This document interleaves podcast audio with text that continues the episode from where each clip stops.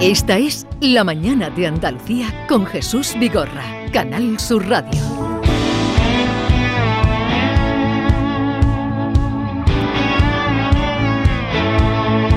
Sé que respiro porque sigo huyendo de todo el que me exige que muera y resucite.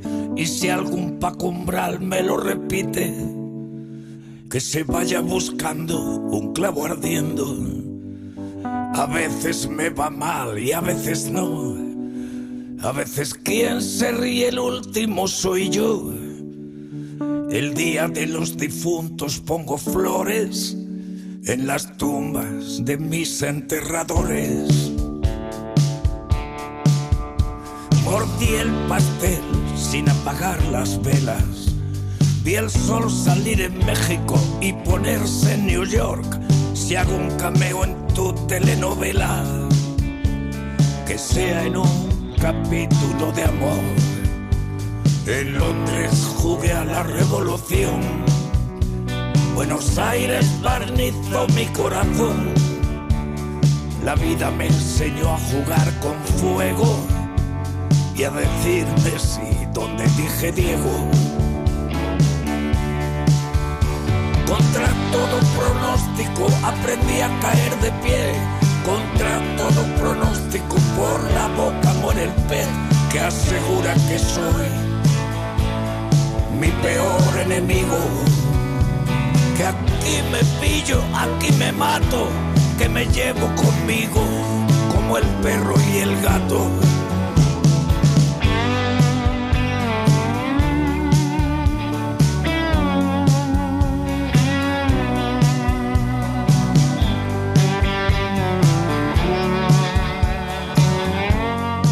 11, 6 minutos de la mañana, ya lo han reconocido, ¿no? Sí, todo el mundo lo ha reconocido. Ya lo han reconocido. Sí. Joaquín, Sabina. nos acaba de salir eh, este disco. Contra todo pronóstico se llama la canción, en la que se da un poco de caña a sí mismo. ¿eh? Que es el mismo título del documental. Sí. Mensajero. A veces tengo todo y quiero más.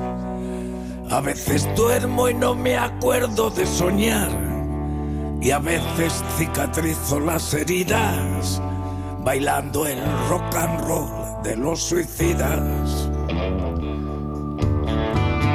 Contra todo Joaquín Sabina, que ha anunciado gira, precisamente con este título también, contra todo pronóstico, y aquí está esta referencia musical. Para recibir a Pablo Gutiérrez. Eh, Pablo, buenos días. Hola, buenos días. Que nos llega directamente desde Sanlúcar de Barrameda. De allí vengo, sí. No es mal sitio, ¿no?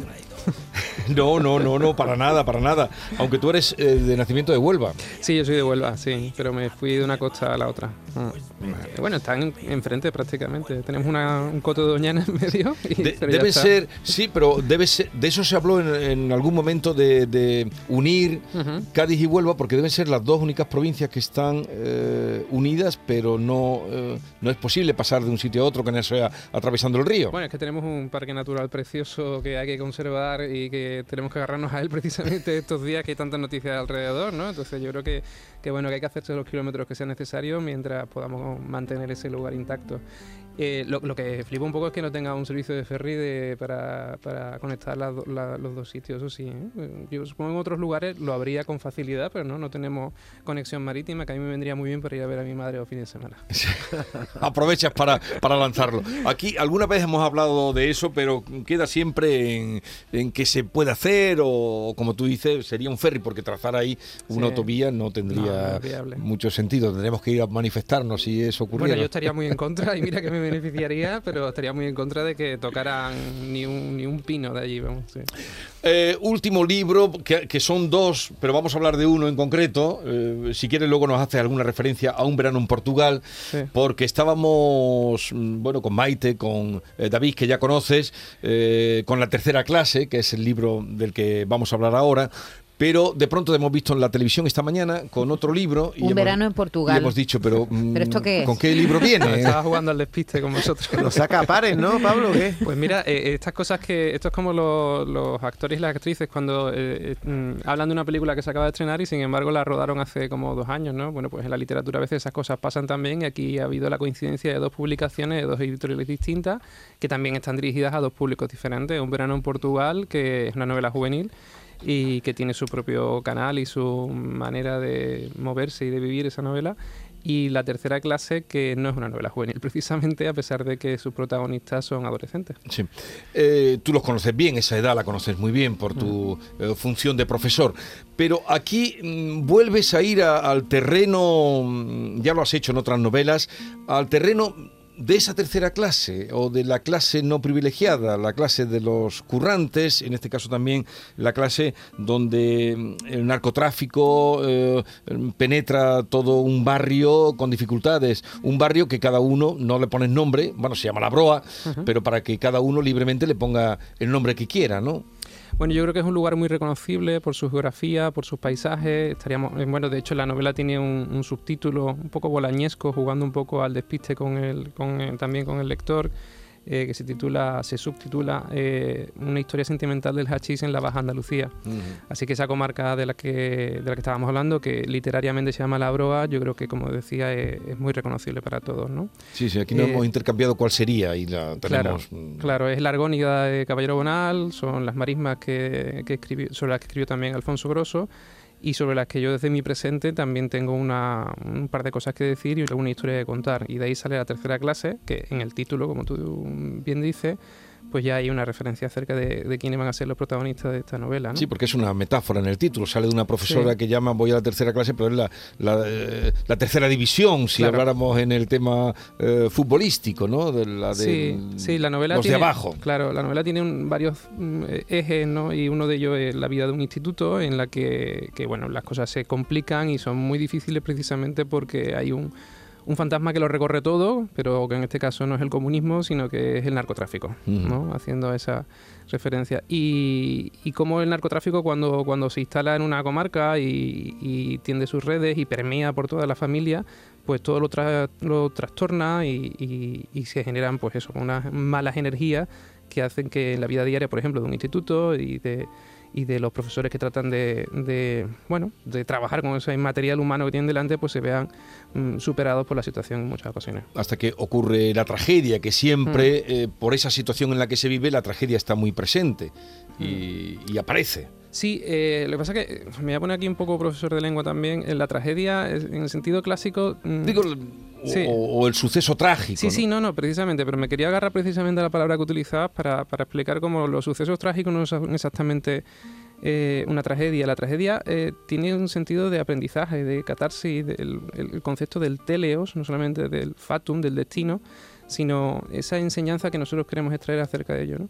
Y una de las cosas melancólicas quizás que se dicen durante la novela es que de, este, de esta tragedia que va a ocurrir no vamos a aprender nada porque no ha sido más que la consecuencia de una serie de hechos, de unas estructuras sociales que estaban prediseñadas para que finalmente ocurriera un acontecimiento que es el que da sentido a, la narración de la novela, pero que después de todo no es más que un punto en un segmento y, y- y para ver el segmento hay que, hay que retroceder, hay que tener una visión panorámica y, y ver cómo se ha llegado a esa situación. Mm. También en la tercera clase los protagonistas, los principales, que son los jóvenes de, de un instituto, son de tercero de la ESO, ¿no? Sí, claro, el- la, la broma de claro, la broma que es una asistente de conversación irlandesa que, que en vez de decir tercero de eso ah, dice la tercera clase cuando se refiere a ello y el resto de profesores a veces un poco malintencionados hacen la broma de que por supuesto que son la tercera clase, son la infraclase, ni siquiera son son como el resto.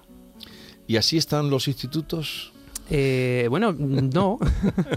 Lo que se Pero así hay algunos institutos, digo, con profesores tan desanimados. Eh, sí, mira, Jesús, a ver cómo decirte. En la novela hay un- una situación eh, intensa de, de- de eso, de dificultades que tienen, traen los niños desde su casa y que se reflejan en el aula.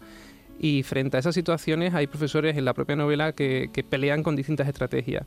Y el desánimo era una de, de las cosas que yo, si quería ser honesto con mi propio trabajo y mi percepción, tenía que estar reflejado.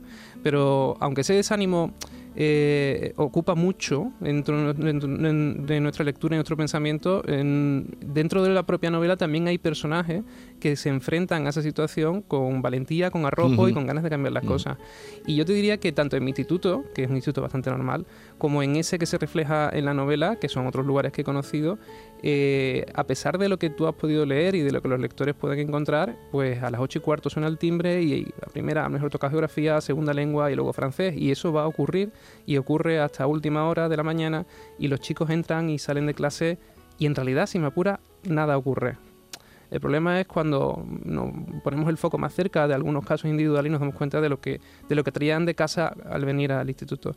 Mira, mi mujer también trabaja en un, en un instituto de secundaria bastante más duro que el mío y suele decirme que el peor día de la semana para ella son los lunes. Y no porque tengan cansancio y les cueste trabajo empezar la semana, sino porque esos chicos y esas chicas, los, que peor lo llevan, llevan ya demasiado tiempo en casa. y, les viene bien venir al instituto y empezar a, relacionarse de otra manera con adultos distintos de la situación que tienen en casa. Pablo, la novela no tiene narrador, está contada en primera persona por cada uno de los personajes, son muchos, salen los alumnos, sale Aldo, sale Bento, sale Mauri, también los profesores. Tú que eres docente, hay profesores que me llaman la atención porque son gente que están de paso, de pronto le dan el destino de ese instituto y de pronto se encuentran esa realidad, ¿no? Pero hay uno que me produce una especial ternura, que es Joaquín, es el director de ese colegio, que, que él, en contra de los demás profesores, él cree en la humanidad, él cree en el adolescente y cree en su salvación. Este personaje te lo has, tú que eres profesor, ¿existe? Eh, bueno, yo, digo que la novela está escrita en natural. Eso significa que sin que refleja ningún personaje concreto y que sin, que sea un anecdotario de mis años de, docencia, que no lo es en absoluto. De hecho, me, fastidian mucho los anecdotarios de profesores. es cuando, a veces cuando en una mesa de profe nos sentamos a contar las barbaridades que nos han ocurrido o todo lo contrario, ay, suelo tener una sensación de desagrado.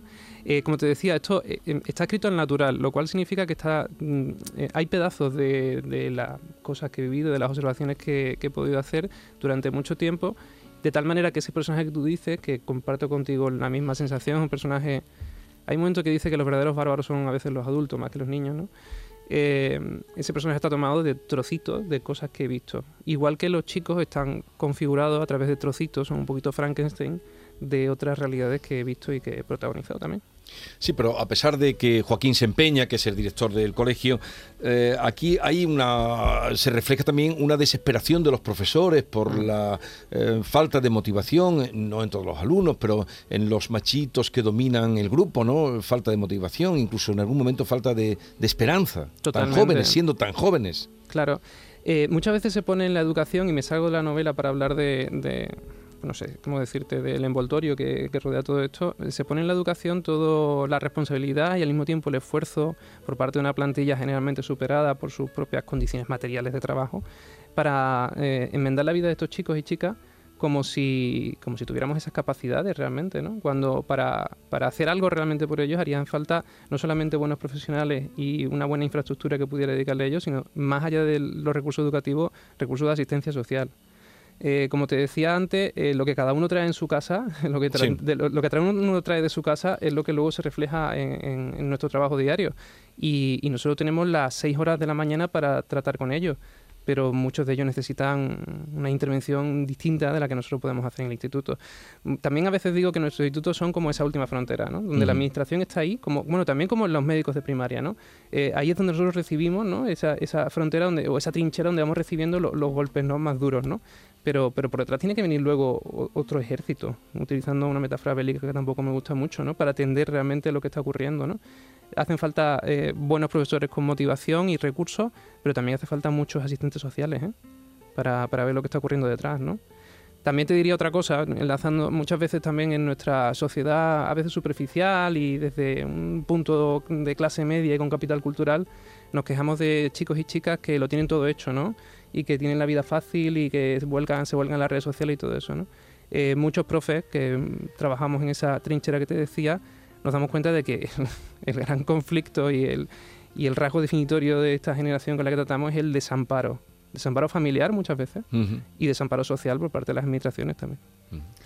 Madre mía, la verdad es que, mm, no sé, me ha impresionado mucho el, el libro, Pablo porque hemos hablado de tragedia, eh, pero hay como un fatum también, ¿no? Eh, Sí. Hay como, como un destino, ¿no? Eh, horrible para, no vamos a desvelar qué pasa exactamente, ¿no? Pero, pero hay algo también de, lo que pasa es tan trágico y hay tantos ingredientes que, que hacen que eso ocurra, lo, que, lo que ocurre en la novela, el, el núcleo duro, ¿no? Que tiene, que tiene la novela, que también me ha recordado a una tragedia griega, Sí. por, el, por el fatum, por el destino, ¿no? Sí, sí en, en eso que te decía antes, ¿no? En la tragedia hay dos componentes, ¿no? El fatum y el teleos, ¿no? El fatum que es esa fuerza que, que por encima de la, de la capacidad humana nos está dirigiendo hacia, un, hacia unos Hacia- acontecimientos, ¿no? Y el teleos es el aprendizaje que nosotros podemos sacar a partir de esos acontecimientos. Hay un personaje que precisamente es profesora de clásica Mm. que se queja de considerar esto una tragedia porque no hay ningún teleos que nosotros podamos, no hay, no hay una- ninguna línea que conduzca hacia Pero un fatum sí pero hay. sí hay un fatum, ¿no? Ese fatum, ahora nosotros desde la sociología, también recuerda que la novela empieza diciendo que esto solo se puede explicar desde la sociología científica. Desde otro, punto de vista no lo podemos entender, porque los componentes humanos se nos escapan y las vidas son demasiado líquidas como para nosotros intentar sujetarlas, ¿no? Pero tendremos que aplicar algún recurso desde ese punto de vista externo, si quieres llamarle así. Aquí se dice, hay un personaje que dice, solo desde la so- sociología científica podemos entender lo que ocurre. Yo diría más, solo desde el urbanismo podemos entender lo que ocurre solo desde la configuración de nuestros barrios, como tú decías antes, la broa, Jesús, eh, y que podríamos nosotros trasladar a otros muchos lugares, solo desde saber cómo se crearon esos lugares, como por ejemplo aquí en Sevilla, cómo se crearon, se creó el barrio de Torreblanca, o los polígonos que rodean a la periferia, ¿no? Solo entendiendo cómo se construyeron podemos entender cómo se vive allí, ¿no? También hay otro personaje que dice, mira, eh, ¿ves este sitio, no? Vamos a construir aquí cuatro bloques de viviendas sociales, vamos a llenarlo de gente que no tiene dónde, vamos a... Bueno, sí, lo de, luego ya lo de los recursos y demás, es que eso da más pereza incluso que la construcción, ¿no? Luego vamos a hacer un instituto y nos vamos a sentar tú y yo en este banco y vamos a esperar a que toque el timbre a ver qué pasa. ¿no? Pues ese experimento es el resultado de... eh, La lo única la manera, así empieza la novela, la única manera de contar el caso de la niña Balme es aplicando la estricta sociología científica. Sobran los buscadores de noticias, sobran las leyendas y sobran los poemas que todo lo oscurecen. Y, y sigue. Por cierto, que ahora, ahora nos contará Balme, que es un nombre exclusivamente de dos hermanas, porque Sí. todas las chicas en dos hermanas se llaman Balme. No sé de dónde ha sacado ese nombre en Cádiz, ¿no? ¿Ex- ¿Existe? Sí, bueno, eh, no, no es que exista especialmente, me pareció un nombre muy sonoro y muy bonito y, y tampoco quería que fuera un nombre necesariamente vinculado al entorno y Ajá. al lugar, aunque bueno, también aparece alguna caridad y alguna regla, si queremos. Sí, es verdad, es verdad, poner- es verdad. Pero bueno, también hay veces que, en, en- en- eso lo contaba en alguna otra novela, en, en ese territorio aparecen nombres muy excéntricos, ¿no? Recuerdo una niña que se llamaba Usanavi, que decía a su madre que había tomado el nombre de un barquito que vio pasar y que le gustó mucho, ¿no? Usanavi, US Navy, era un barco de la base de Rota. Pues realmente, la, bueno, como hablas de Balme, hay unos triángulos de amistad muy curiosos que se crean tanto en los chicos y las chicas, ¿no? Están Aldo, Guti, Bento, que son los chulitos del barrio, de los que se enamoran, pues Balme, Aurora, ¿no? Y las amigas. Eh, Balme es la protagonista porque es la única que no habla.